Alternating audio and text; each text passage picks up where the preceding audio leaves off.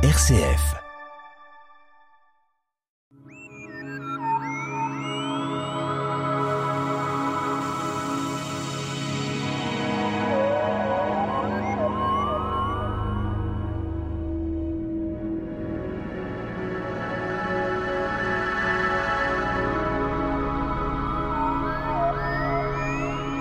Les distances dans l'univers sont astronomiques. Nicolas Rossetto, membre du club d'astronomie Les Pléiades d'Adol, nous décrit notre système solaire et les distances qui en découlent, en commençant par le Soleil, notre étoile. Bonjour Nicolas. Merci Pierre, bonjour à tous. Euh, donc en effet, euh, tout le monde connaît le, Soleil qui est notre étoile. Euh, une naine jaune, c'est-à-dire une petite étoile comparée aux autres se trouvant dans notre Voie lactée une étoile qui mesure un peu plus d'un million de kilomètres de diamètre, un diamètre plutôt modeste donc, et qui est né il y a environ 4,5 euh, milliards d'années. Alors en plus, il y a bien sûr les planètes. Hein. Alors euh, les noms, on les connaît, c'est des noms romains ou grecs la plupart du temps. Alors ce qui est important maintenant de parler, en plus de ces planètes et du système, il y a les ceintures d'astéroïdes. Alors ces astéroïdes, en quelques mots, de quoi s'agit-il? Alors, lorsqu'on parle d'astéroïdes dans notre système solaire, en effet, on parle essentiellement de gros cailloux qui se trouvent euh, entre des orbites de planètes. Nous en avons deux. Nous en avons entre Mars et Jupiter, qu'on appelle la ceinture d'astéroïdes donc. Et nous avons aussi des gros cailloux qui se trouvent au-delà de Neptune, qu'on appelle donc les transneptuniens. Alors la Lune, bien sûr, est intéressante puisqu'elle est très proche de nous. Alors la Lune, euh, c'est une formation euh, du satellite, elle se déplace à une durée, une distance, elle fait partie de notre proximité. Tout à fait Pierre, en effet euh, la Lune est relativement proche de nous par rapport aux autres planètes. Il se trouve qu'elle se trouve en moyenne à 384 000 km de nous et elle tourne autour de notre Terre en un petit peu moins de 30 jours. C'est-à-dire qu'entre deux pleines lunes, il faudra attendre un petit peu moins de 30 jours. Alors lorsqu'on parle d'astronomie, on parle bien sûr de lumière. Et quand on parle de la vitesse de la lumière, à chaque fois, nous sommes obligés de dire à quoi correspond cette lumière au niveau de la définition. Alors, poser une définition sur la lumière, c'est quand même compliqué, mais on va essayer aujourd'hui. On va considérer la lumière comme des petits grains qu'on va appeler des photons qui se déplacent à une vitesse fixe dans le vide qui est environ égale à 300 000 km par seconde. On peut prendre éventuellement des exemples.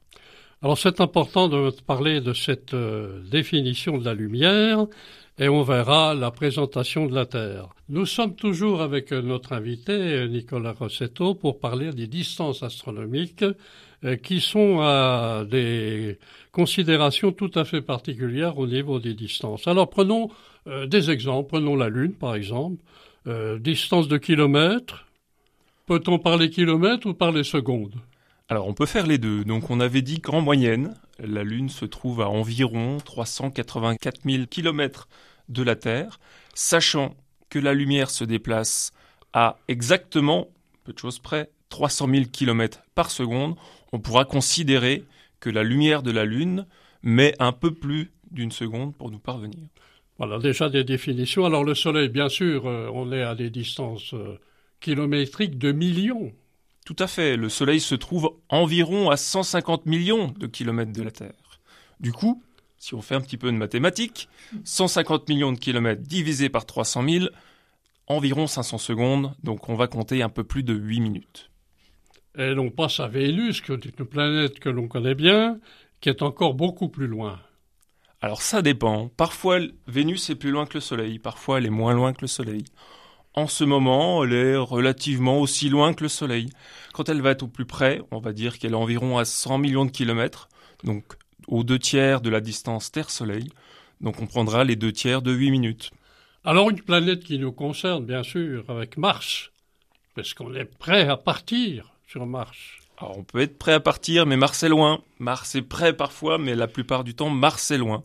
Donc si on pouvait y aller à la vitesse de la lumière, ça nous prendrait quelques minutes à une vingtaine de minutes en fonction de la distance. Mais si on voulait y aller avec nos moyens modernes, mais pas si modernes, c'est plutôt de l'ordre de plusieurs mois.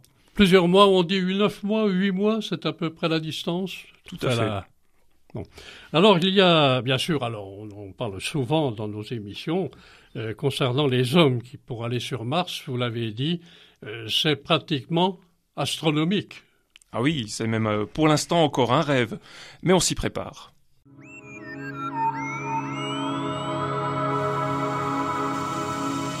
La tête dans les étoiles, le magazine de l'astronomie sur RCF Jura, présenté par Pierre Vialet avec la collaboration de l'astroclub Les Pléiades à Dole.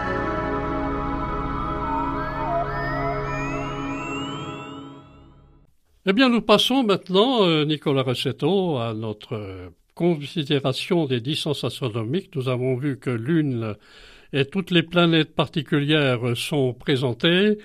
On revient quand même sur cette parenthèse sur Mars, les hommes.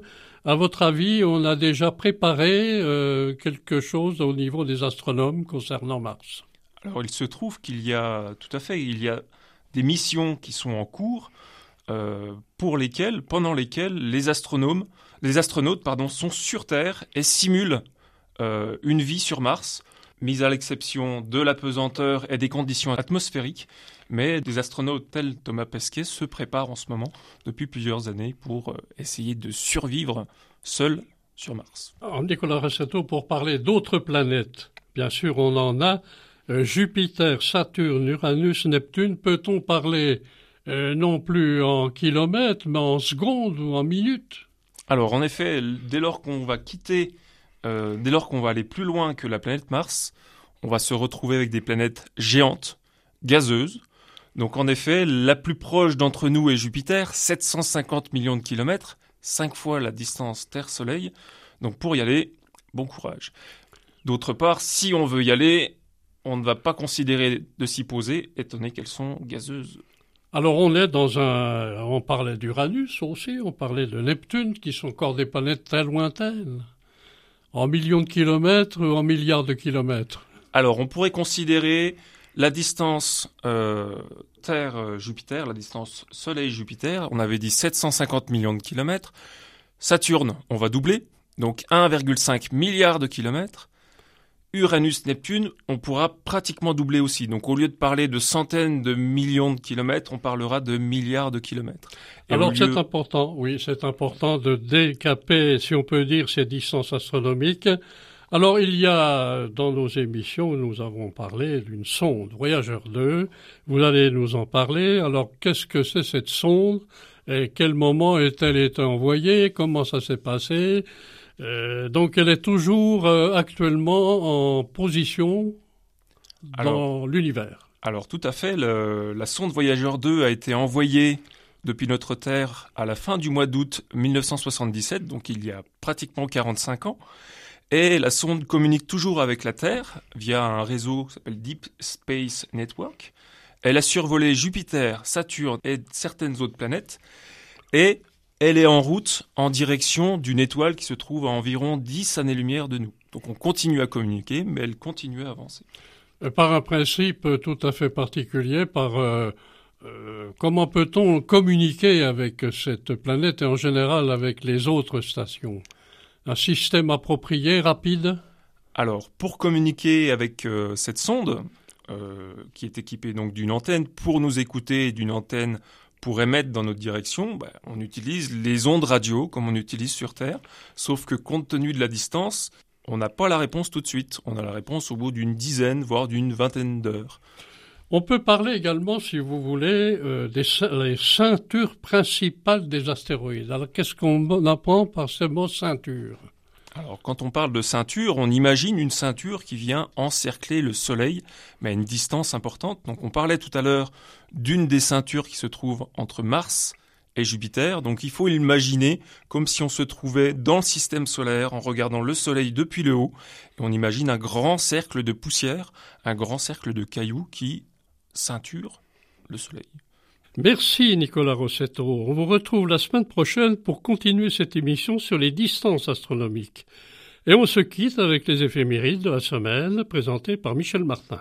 La Lune est au dernier quartier dimanche prochain, 22 mai. La Lune est basse, elle remonte jusqu'au mercredi 1er juin.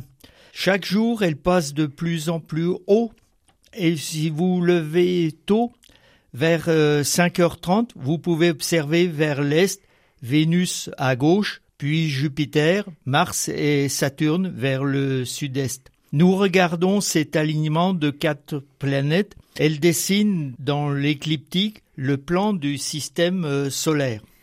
Eh bien, Michel Martin, merci pour SF Jura.